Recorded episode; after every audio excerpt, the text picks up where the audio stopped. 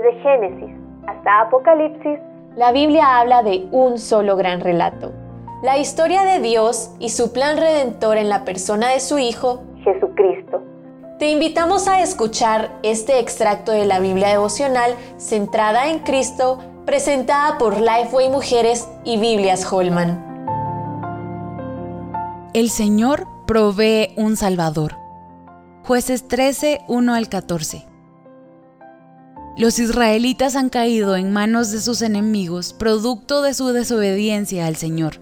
De nuevo, el ciclo de pecado, opresión, arrepentimiento y liberación se repite en la historia de Israel. Dios los había entregado en mano de los filisteos, por lo que el pueblo necesitaba salvación y el Señor actuó. Él, siendo fiel a su pacto con Israel, intervino a su favor. La palabra repite esto, la salvación proviene del Señor. Él es un Dios que provee salvación por gracia. Entonces se acerca a una mujer y le promete un hijo que comenzará a salvar a Israel de mano de los filisteos. Piensa en esto, un niño que será un libertador de su pueblo. En los días más oscuros de opresión contra Israel, su anhelada liberación vendría a través de un niño que luego se convertiría en su Salvador. En cuanto a Sansón, la liberación que llevaría a cabo sería limitada. Había un opresor mayor para Israel. Este era su pecado. Era por su pecado que Dios los había entregado en mano de pueblos paganos.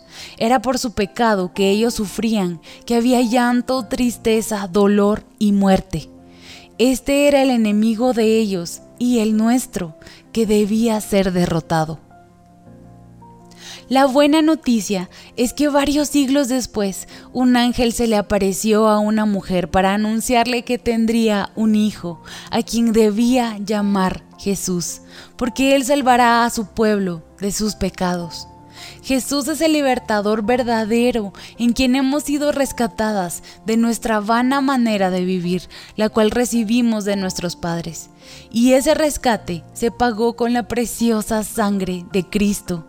En Jesús y por su muerte tenemos salvación. Los fracasos del pueblo de Israel son ejemplo de lo que podemos ser nosotras en nuestra lucha contra el pecado. Pero también nos muestra que tenemos una fuente de salvación. Dios, quien a través de su Hijo nos libró del poder del pecado para andar en libertad. ¿A quién recurres cuando el pecado te ha alcanzado? ¿Quién es tu fuente de esperanza y salvación?